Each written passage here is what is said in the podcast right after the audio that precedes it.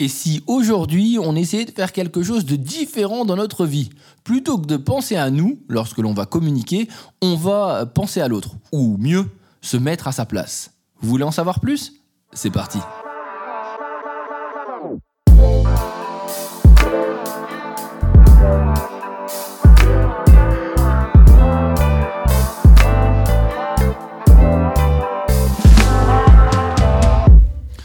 Souvent, lorsqu'on émet un message, on fait souvent une erreur.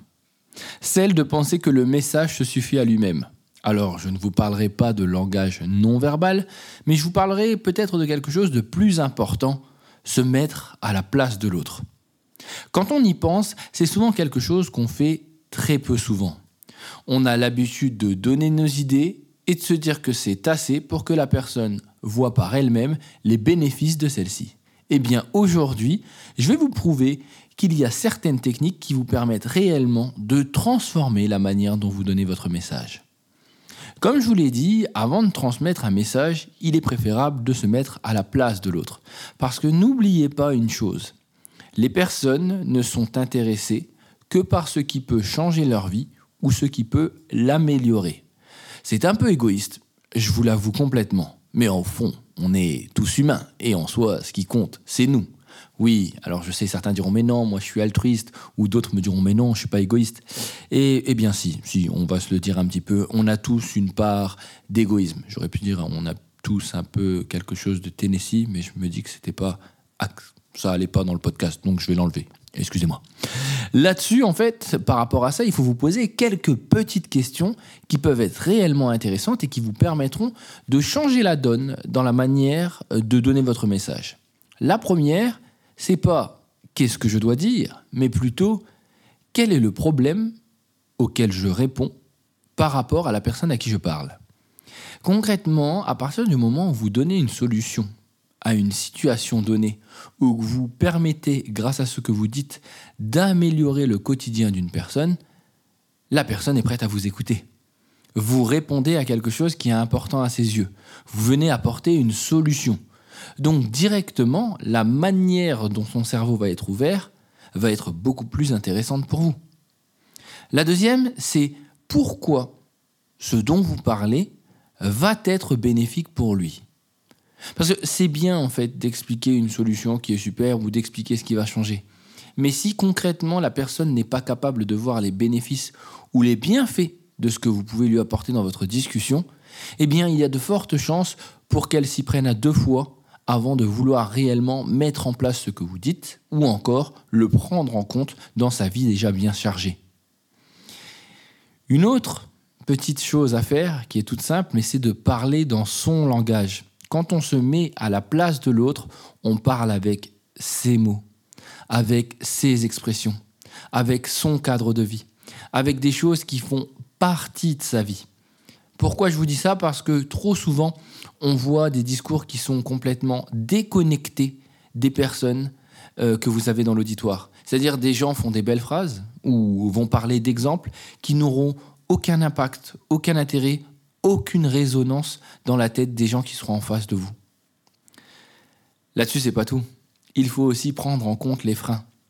Oui, je sais que vous avez envie de convaincre. Je sais que vous voulez donner votre sujet et vous dire que ça peut être intéressant pour les personnes parce que vous voyez, vous, concrètement, ce que ça peut leur apporter. Mais n'oubliez pas qu'un peu comme hier dans le podcast sur la peur, les gens ont tous des freins sur certains domaines. Et que tant que ces freins sont là, les personnes n'oseront pas se lancer ou ne, vous permettront pas en fait de pouvoir les convaincre. Alors qu'est-ce qu'il faut faire dans ces cas-là? Partez de leurs freins Partez, prenez ces idées, prenez-les en contre-argument et essayez de les convaincre à partir de ces peurs. Prenez-les en compte, ne les jugez pas, n'essayez pas en fait de passer au-dessus. Non, non, acceptez-les, prenez-les en compte et dans votre explication, lorsque vous allez essayer de convaincre la personne en face de vous ou de lui de l'informer de ce sujet, eh bien, vous essayerez de les rentrer à l'intérieur pour montrer que vous avez bien compris que c'est des choses importantes pour ces personnes. Et puis, après, il y a autre chose, on y pense très très peu souvent, mais pourtant les anecdotes et les situations de vie que les gens ont vécues, c'est ce qui vous permettra sûrement d'avoir le plus gros lien émotionnel avec eux. Quelqu'un qui a vécu la même chose que nous, qui nous donne un exemple que l'on vit tous les jours, obligatoirement, on a presque l'impression que c'est, c'est un frère, une sœur, quelqu'un qui comprend ce que l'on vit. Et comprendre ce que l'on vit, c'est déjà faire partie de la vie de la personne. La dernière chose que je pourrais vous dire quand vous vous mettez à leur place, c'est de ne pas en faire trop non plus. Parce que là, vous allez me dire, eh, Manu, en faisant tout ça, j'ai l'impression, euh, je vais peut-être un peu trop loin.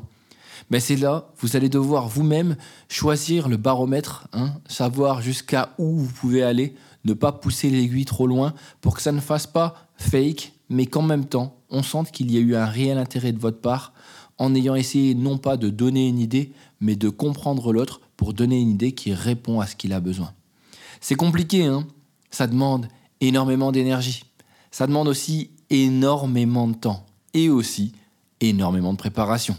Alors, lorsque je vous dis ça, euh, c'est bizarre, parce que vous allez me dire, mais Manu, j'ai pas le temps à chaque fois que je parle à quelqu'un de me mettre à sa place. Parfois, je dois juste donner une information. Eh bien, donnez-lui. Mais après, n'oubliez jamais que le fait de donner, c'est pas ça qui fait que les gens ont compris. Et encore moins vous allez réussir à les mettre en action.